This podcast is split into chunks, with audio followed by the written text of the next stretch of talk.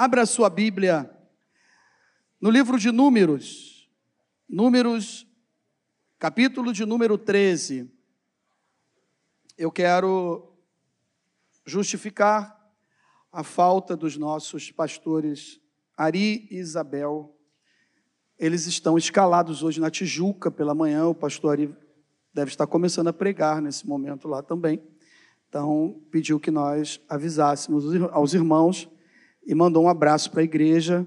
Hoje pela manhã, eles não estarão conosco e estão fazendo a obra do Senhor lá na Tijuca nesse momento. Meus queridos irmãos, eu quero compartilhar esse texto da palavra do Senhor, porque Deus tem falado comigo através dessa mensagem, através dessa passagem bíblica sobre algumas coisas muito interessantes, aonde nós vamos trabalhar um pouquinho aqui sobre a jornada, uma jornada de vida, jornada do povo de Israel no deserto. E o começo dessa jornada, o que, que aconteceu, qual foi o comportamento deles. Eles creram, não creram, obedeceram, não obedeceram. Como eles reagiram? De que forma eles foram para lá? No deserto? Para onde eles iriam? Para onde eles foram? E quem conseguiu entrar? Quem não conseguiu entrar na terra prometida que mana leite e mel? Bom, o texto no capítulo 13, os primeiros três versículos eu quero ler. E assim diz a palavra do Senhor. Amém? Podemos? Todos acharam? Capítulo 13 do livro de Números, os versos 1, 2 e 3. Disse o Senhor a Moisés: Envia homens que espiem a terra de Canaã, que eu hei de dar aos filhos de Israel. Grife bem isso aí, por favor. Deixa grifado aí. Que eu hei de dar aos filhos de Israel. De cada tribo de seus pais enviareis um homem, sendo cada qual príncipe entre eles. Enviou-os Moisés do deserto de Parã, segundo o mandado do Senhor. Todos aqueles homens eram cabeça dos filhos de Israel. Senhor, fala conosco. Abençoe as nossas vidas. Assim como o Senhor tem ministrado ao meu coração. Fala com o teu povo nesta manhã. Fala com a tua igreja. Nós necessitamos em ouvir e precisamos ouvir a tua voz. E quando ouvimos a tua voz, Senhor, e obedecemos, nós somos abençoados. Quando ouvimos e não obedecemos, ou seja, não praticamos, somos insensatos. Estamos construindo uma casa na areia. De que vale isso?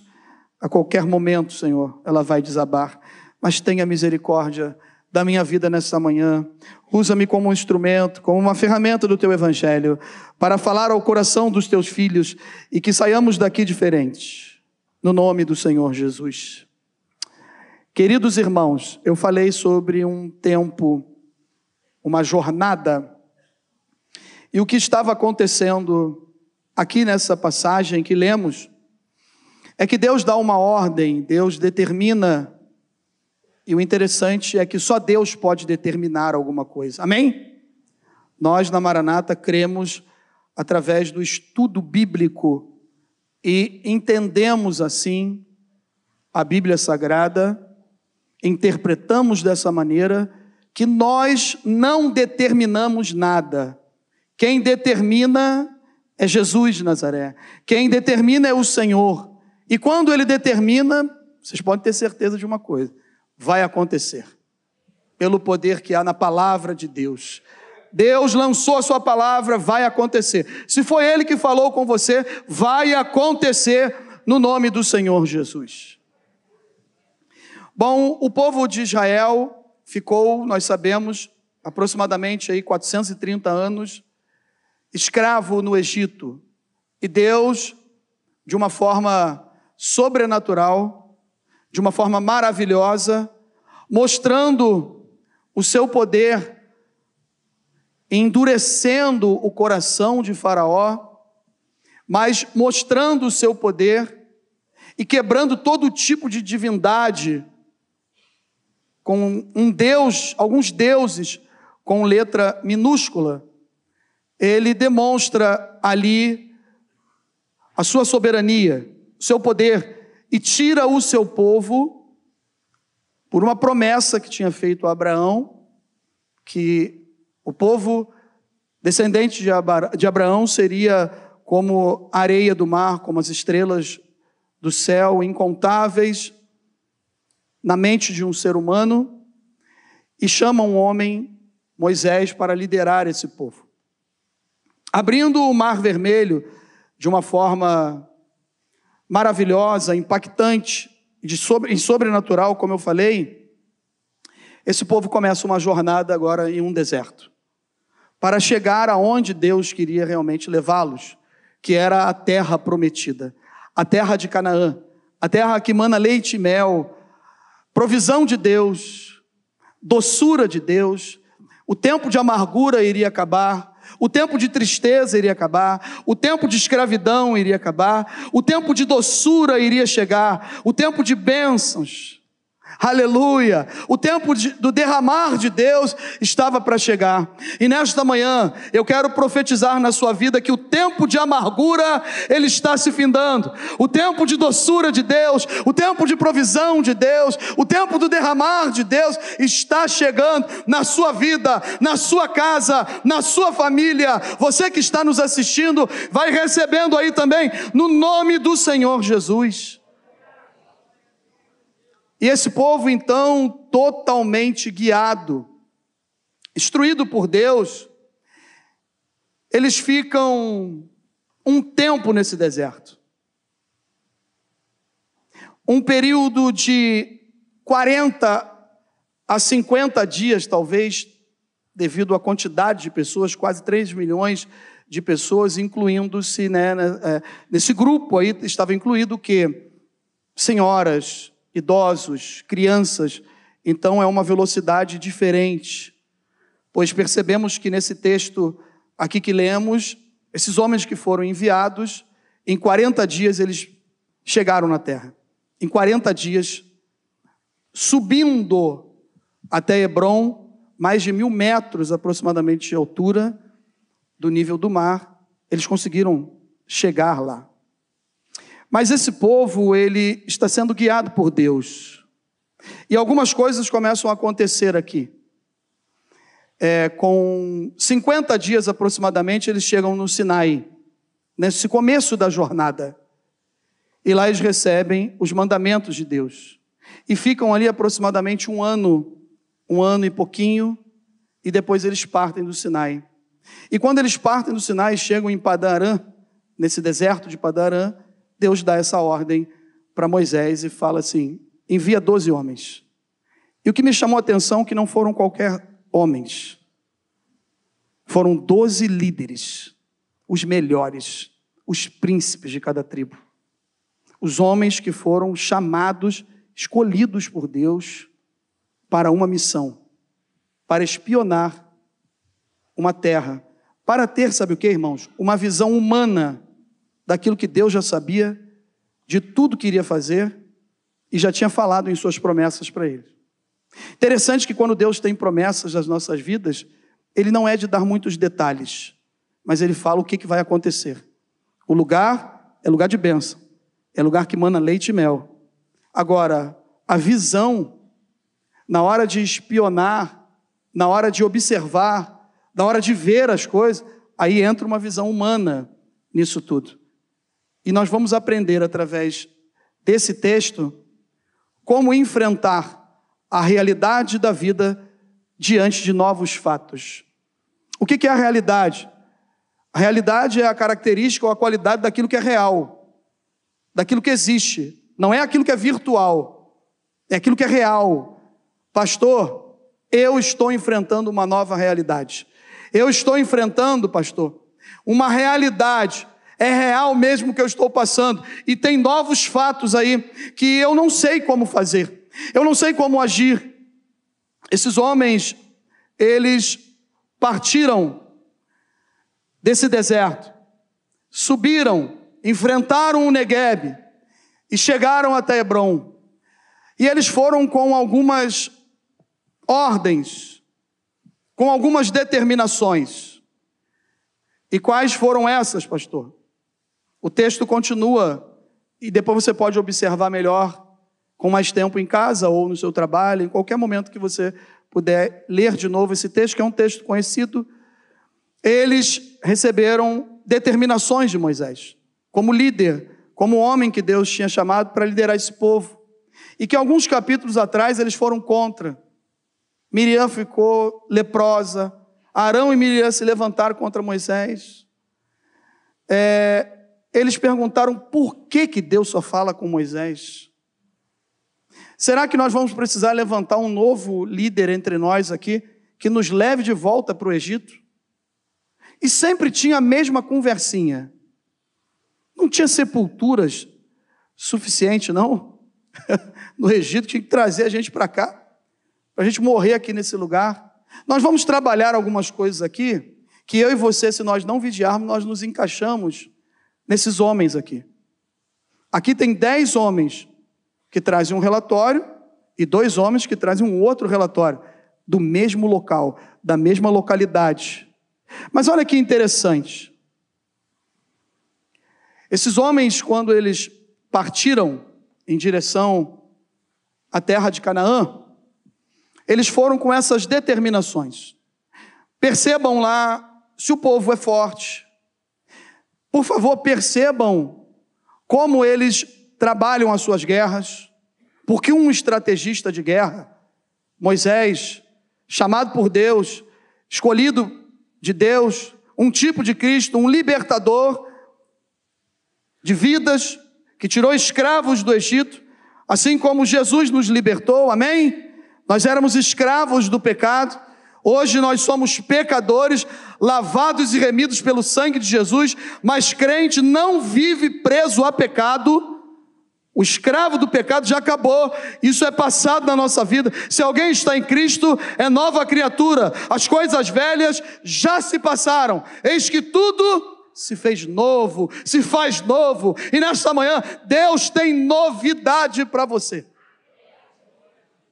Então esse estrategista de guerra, ele queria saber como atacar os inimigos.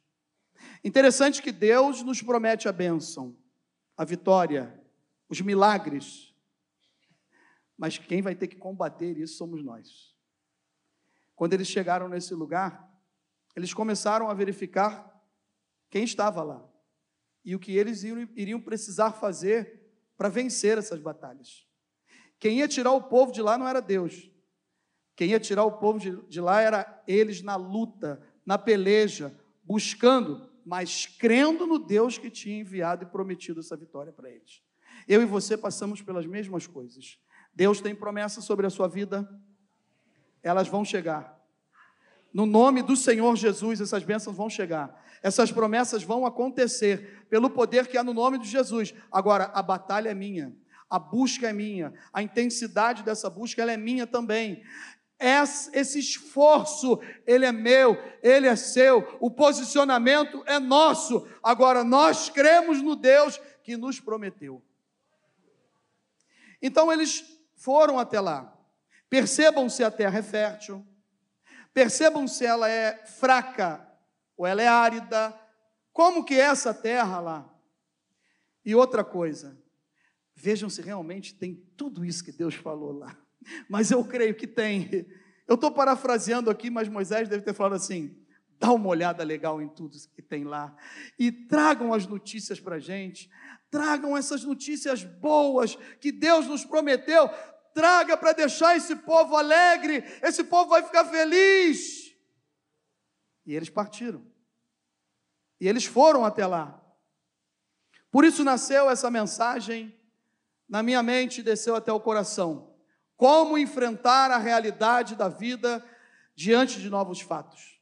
Agora eles estavam diante de uma realidade, mas com fatos novos, que eles precisavam descobrir e decidir como fazer para receber a vitória que Deus tinha lhe prometido.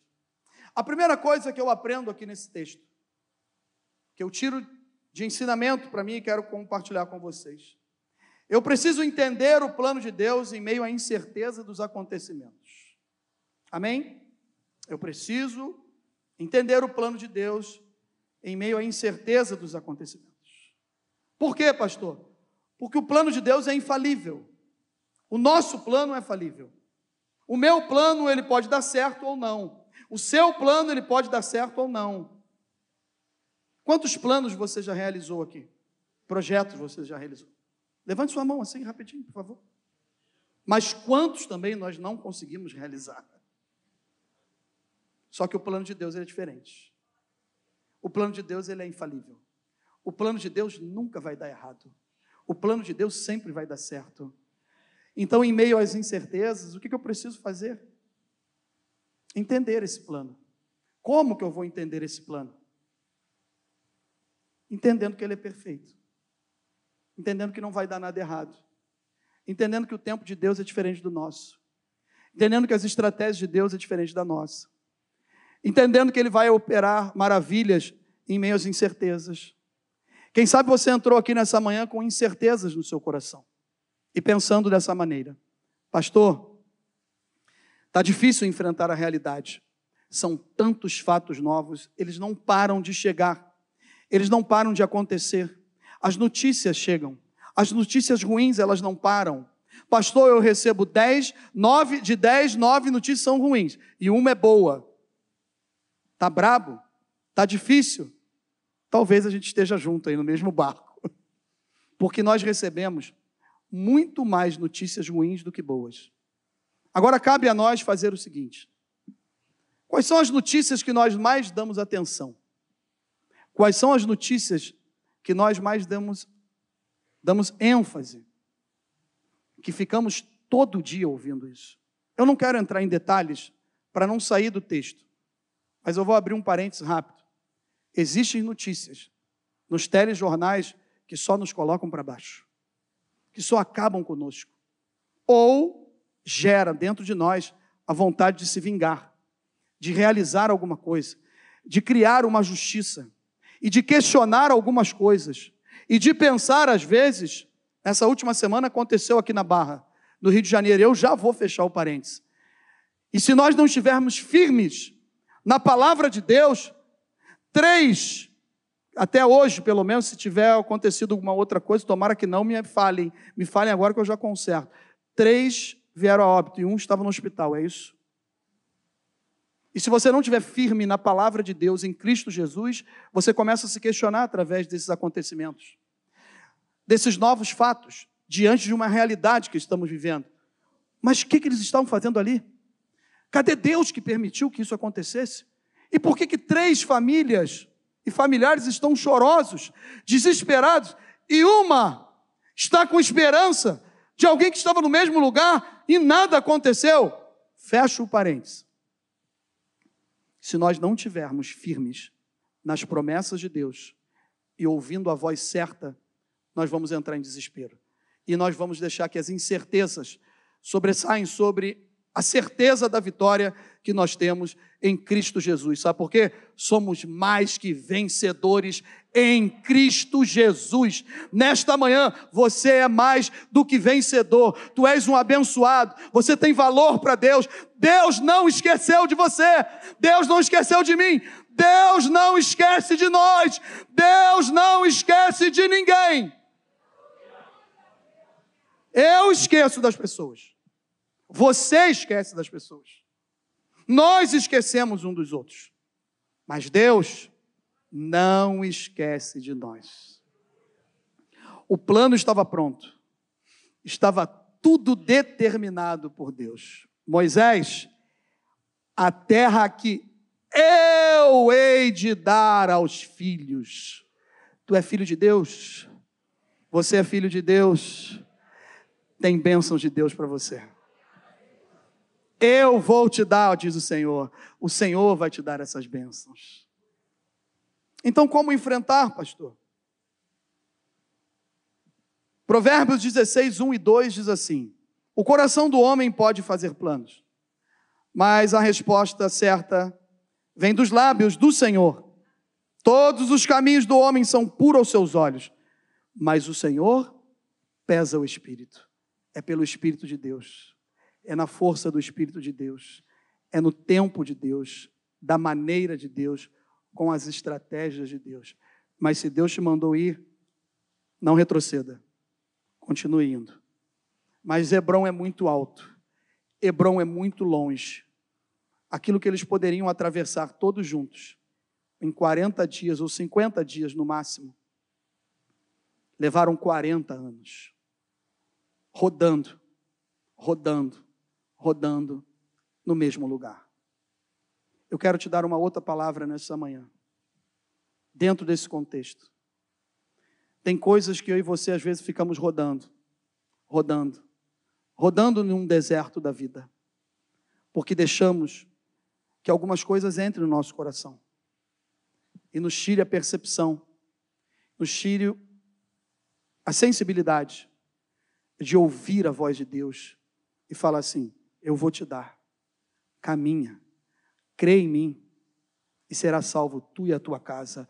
Vai caminhando, vai andando, vai dando glória a Deus, vai louvando ao Senhor, e se pensarmos um pouquinho, nós vamos analisar assim: tem coisas atrasadas, tem coisas, e a culpa não é de Deus, porque Ele é o mesmo ontem, hoje e será eternamente. Ele é eterno, Ele é de eternidade a eternidade. O problema está aqui dentro. A gente deixou com que algumas coisas entrassem aqui. E agora o nosso coração é que está atrasando a bênção de Deus. O nosso coração, muitas vezes, ele, dentro do livre-arbítrio que Deus nos deu, ele direciona o tempo de Deus para outro lado. Não é Deus que muda as suas promessas. Não é Deus porque Ele é imutável, é nós que mudamos, nós que chegamos na casa dele de uma maneira, nós que chegamos com um gás, nós que chegamos com um pique, nós que chegamos com o coração aberto, nós que chegamos recebendo a presença de Deus, chorando na casa de Deus, levantando a mão, adorando a Deus, e com o tempo nós vamos virando religiosos. O tempo vai passando, as coisas vão entrando no coração e nós vamos esfriando e ficamos andando em um deserto aonde nós poderíamos levar de repente um ano para receber aquela bênção e 20 anos já se passaram e você ainda não recebeu a sua bênção. Eu ainda não recebi a minha bênção. A culpa é de Deus? É óbvio que não. A culpa é nossa. A culpa é do nosso coração que nós deixamos entrar coisas que não deveriam entrar. E a gente fica rodando. Falta de perdão.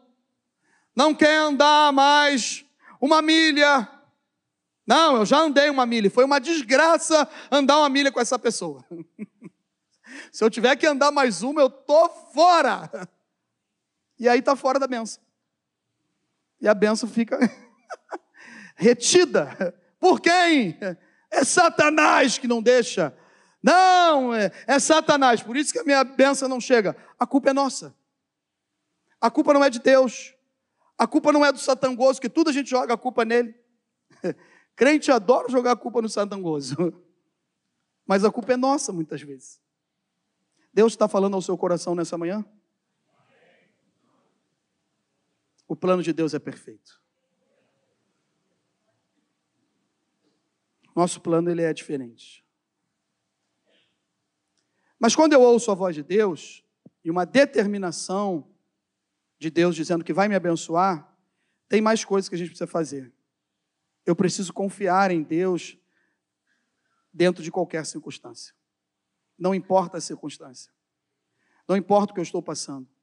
Não importa o que você está passando. Não importa o que nós estamos vivendo. Eu preciso confiar em Deus. E nem sempre o que a maioria fala se leva em conta. Sabia disso? 20 anos de evangelho, para a honra e glória do nome do Senhor. Está se completando agora nesse mês de outubro que eu entreguei a minha vida ao Senhor Jesus. E eu tenho vivido algumas circunstâncias.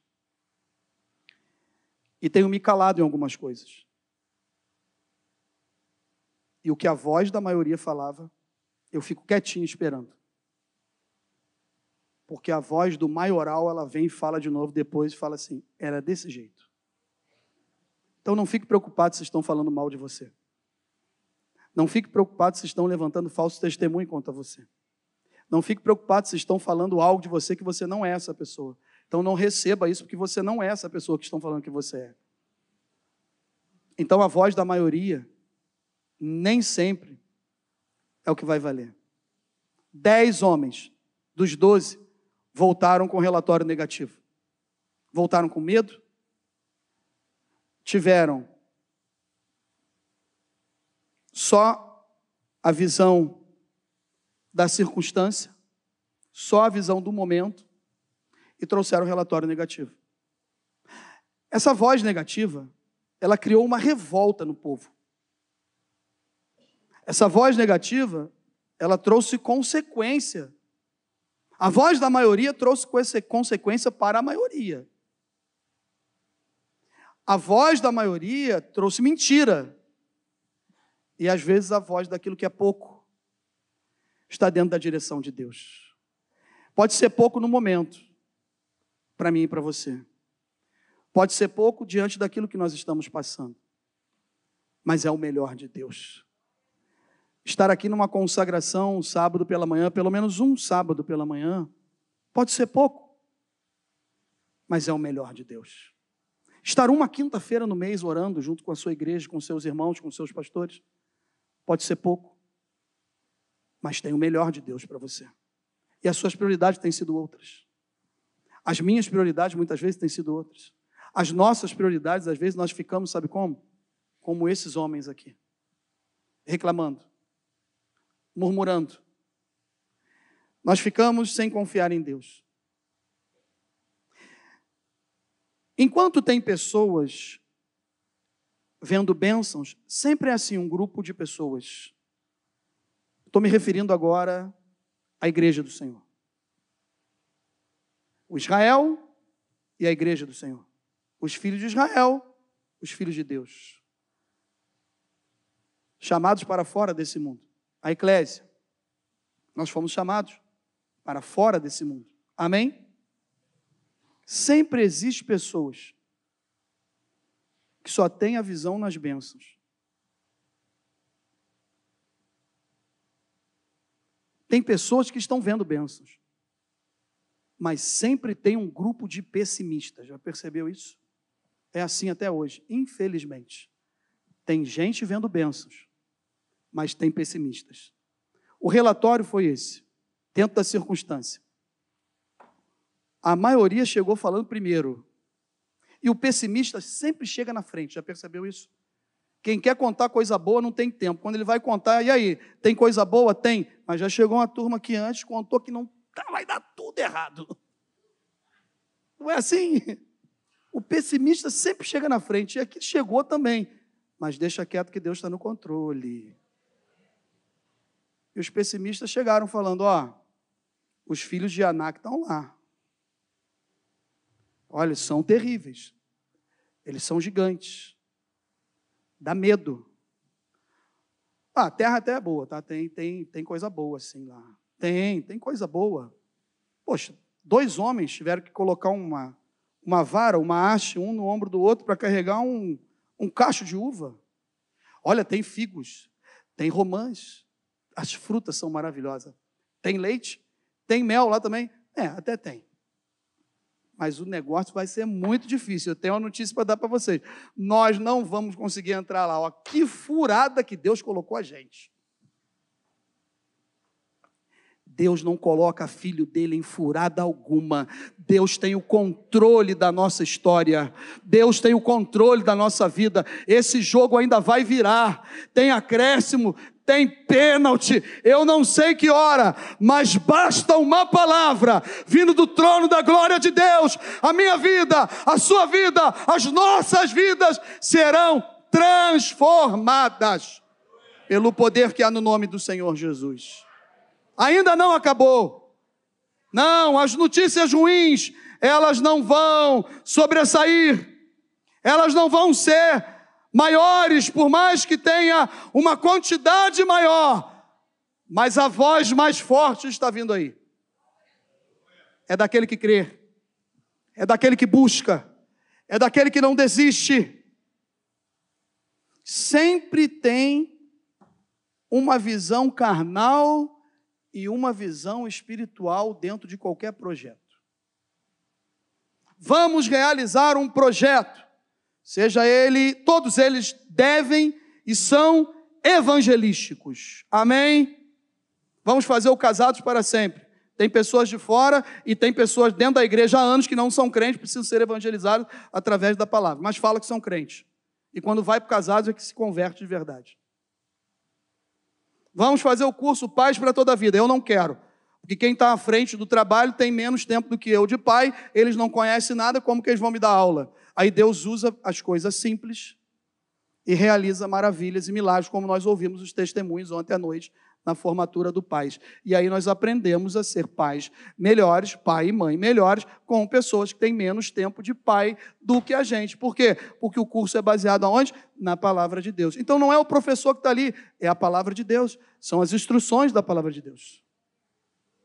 É evangelístico.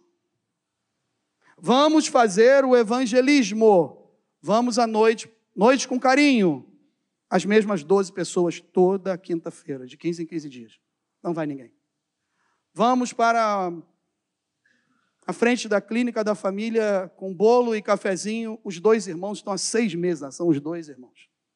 Vamos começar um trabalho no Rocha Faria. Começou, parou, voltou, não voltou mais. Não sei nem como é que está, depois eu vejo com o Juninho.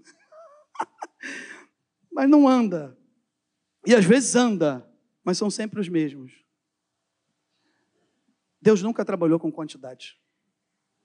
Deus sempre trabalhou com qualidade. E como que Deus trabalha com qualidade, pastor? É só ter o coração aberto. É só estar disponível para fazer para Ele. Para Ele. Agora, se eu fizer alguma coisa, se eu fizer alguma coisa, e o meu nome for mencionado, que eu estava lá presente, eis-me aqui. Eu estou aqui para ajudar. E eu quero fazer. Doze líderes foram chamados. Doze príncipes foram chamados. Não foram neófitos. Não foram pessoas inexperientes. Príncipes de Israel. Líderes de Israel. Cabeça de tribo de Israel. O melhor estrategista de guerra estava ali. Só que ele foi na força dele. Ele foi, teve medo. Ele não creu nas promessas do Deus que falou: eu vou, eu hei de dar a essa terra aos filhos de Israel. Não creram nas promessas de Deus, não creram na palavra de Deus. Isso acontece conosco. Por que, que isso acontece conosco? Provérbios 16, 3 agora. Olha o que, que diz o texto. Confia ao Senhor as tuas obras, e os teus desígnios serão estabelecidos. Nós queremos ir na força do nosso braço. Nós queremos fazer do nosso jeito. Só acontece se eu estiver presente. Não. Se o meu irmão estiver presente, não, não dá, ele é meio fraco, não dá para ele, não, mas se eu estiver lá, vai acontecer. Meus irmãos, sabe por que, que acontece? Sabe por que, que sempre aconteceu? E sempre vai acontecer? Porque Deus é que vai na nossa frente. Eu só preciso confiar nele. Eu só preciso confiar nele. Entrega o teu caminho ao Senhor. Confia nele. E o mais ele fará. Como eu posso enfrentar a realidade da vida diante de novos fatos? Como eu posso, pastor?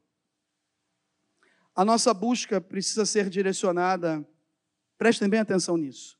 A nossa busca precisa ser direcionada ao Deus de bênçãos e não as bênçãos de Deus.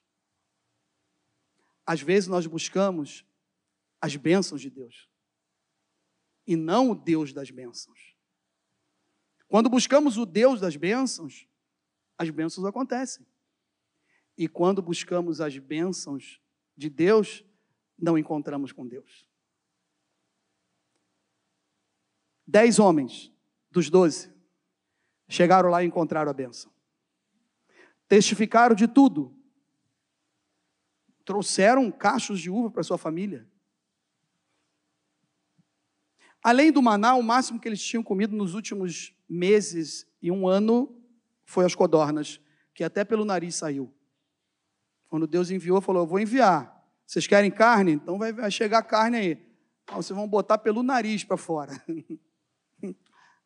Fora isso, quando vê as bênçãos de Deus, cachos de uvas gigantes, romãs, figos, ah, saíram pegando tudo e levaram para casa, mas só conseguiram enxergar as bênçãos. Dois homens que estavam lá, Josué e Caleb, enxergaram o Deus das bênçãos lá na terra de Canaã, porque quando teve o relatório negativo, eles levantaram a voz. Caleb levanta a voz de uma forma assim maravilhosa e fala: Então Caleb fez calar o povo, 13, 30, perante Moisés e disse: Eia, subamos e possuamos a terra, porque certamente prevaleceremos contra ela. Sabe o que Caleb falou? Opa, Vamos agora, se é de Deus, vamos subir agora. Não vamos deixar para depois, não. Se é de Deus, nós vamos buscar agora. Se Deus tem bênção para minha vida, eu vou me ajoelhar agora. Eu vou buscar agora. Eu vou clamar agora. Eu vou enfrentar tudo que tiver que enfrentar agora. Quem quer vitória de Deus e ver, em primeiro lugar, o Deus das bênçãos, busca. Não fica esperando. Não fica tendo apelo para buscar não tem que ter convocação para orar. Não, levanta de manhã e levanta com sede de oração. Levanta com sede de buscar, levanta com prioridade, com foco, com dedicação, buscando o reino de Deus e a sua justiça em primeiro lugar. Meus irmãos, acabou o tempo. Acabou o tempo. Acabou o tempo. Não é tempo de prioridade carnal. Não é tempo só de se buscar estudo. Não é tempo só de se ganhar dinheiro. Tudo isso é importante. Busque o reino de Deus em primeiro lugar. E a sua justiça. Você vai ver o que vai acontecer na sua vida. Você vai ver os seus filhos passando para uma universidade federal sem você ter condições de pagar o melhor estudo para ele. Você vai ver Deus abrindo porta para sua família, sem você ter condições de estar nesses lugares. Você vai morar em lugares que você nunca sonhou. Por quê? Porque você vai buscar em primeiro lugar o reino de Deus, mas estude. Ganhe dinheiro, sustente a sua casa, mas priorize a obra de Deus. Jesus está voltando e nós estamos perdendo tempo. Tempo com coisas que vai ficar aqui. Tem coisas que vão ficar aqui, você sabia disso? Como que alguém pode prometer algo que nunca conquistou para dar? Quem crê no arrebatamento, que levante sua mão. Você tem casa? Tem casa? Tem carro? Vai ficar para alguém. Vai ficar aí para alguém. Eu não quero estar aqui para ver com quem vai ficar, não. Eu não quero ficar aqui nem para ter o meu, porque se eu ficar aqui, eu vou ficar morto aqui. E vou ver com quem deixou as coisas de vocês ficaram ainda. Olha a desgraça. Eu quero ir embora. Meu lugar não é aqui, o seu lugar não é aqui. Nosso lugar não é aqui. Existe um lugar separado para nós. E esse lugar não é aqui. Não é aqui nas nossas brigas, nas nossas lutas, nas nossas picuinhas, nas nossas dificuldades. Interessante que o texto fala Oséias, filho de Num, um dos doze. Só que Josué, numa direção de Deus, já tinha mudado o nome dele para. É, Moisés já tinha mudado para Josué. O Senhor é forte. O Senhor é contigo. Um nome forte. Você tem um nome forte. Porque Deus já mudou o seu nome. Você já recebeu um novo nome. Nós já recebemos um novo nome. E esse nome está escrito no livro da vida. Não é o nome que nós temos, não. Nós temos uma outra identidade em Cristo Jesus. Essa identidade ela é forjada, ela é formada, ela é trabalhada. Teve um preço que foi pago na cruz do Calvário para que nós estivéssemos aqui ouvindo essa mensagem nessa manhã e recebendo da presença de Deus e do Espírito Santo de Deus. A nossa busca precisa ser direcionada aos Deus de bênçãos e não às bênçãos de Deus. Quando confiamos em Deus, encontramos a benção. Interessante que, como Ele é o mesmo ontem hoje será eternamente, eles estavam preocupados. Mas nem pensar na tradição e na história da família eles conseguiram pensar. Ah, o Hebron não dá para a gente viver. Hebron é complicado. Os gigantes estão lá. Nós não vamos vencer. Nós não vamos conseguir. Não, não vai ter jeito. Abraão viveu lá em Hebron. Abraão conviveu com todos os gigantes lá. E Deus abençoou Abraão lá naquele lugar. Quatrocentos e poucos anos depois, eles têm que voltar para um lugar que já é de Deus. Só tem um povo que foi nascendo e está morando ali. O que é de Deus, meus irmãos, ninguém vai te tomar. O que é de Deus para você é seu. Teve uma consequência aqui. Quando queremos somente a bênção, não encontramos Deus. Não, consegui, não conseguimos ver o agir de Deus quando a gente busca a sua bênção. A gente está buscando sua bênção. E a gente não percebe que Deus está curando, que Deus está libertando, que Deus está transformando casamentos, porque nós ficamos focados na bênção que a gente quer receber somente. E a gente não vê o agir de Deus, nós não conseguimos enxergar. Pelo contrário, só enxergamos gigante na nossa frente. Tudo é complicado. Tudo é difícil. Vamos fazer isso, vamos fazer aquilo. Pô, mas não dá para mim, não. Mas por que, que não dá, varão? Por que, que não. Não, mas é porque, poxa, brincadeira, não. Os diáconos, como é que estão? Coitado do diácono, né, gente? ah, pastor, mas não dá, não, pastor. Pelo amor de Deus, não dá certo, não. Só vê gigante. Só vê dificuldade. Tem crente que é gigantólogo. Se eu inventei esse nome aí, depois algum professor me corrige. Gigantólogo. Vê gigante onde não existe.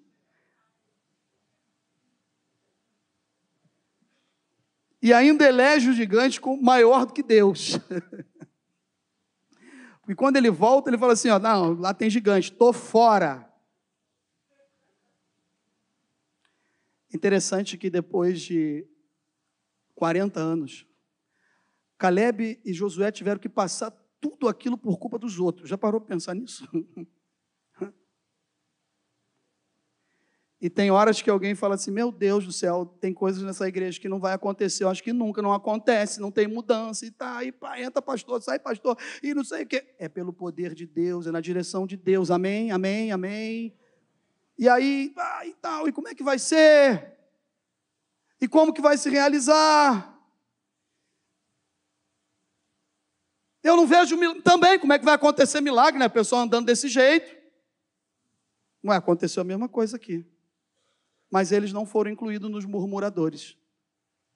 Eles foram incluídos naquele que tem fé, naqueles que esperaram a promessa de Deus, independente das circunstâncias. Eles passaram 40 anos lá e depois mais cinco anos ainda dentro da terra de Canaã. Já tinha cinco anos que eles tinham atravessado o Jordão.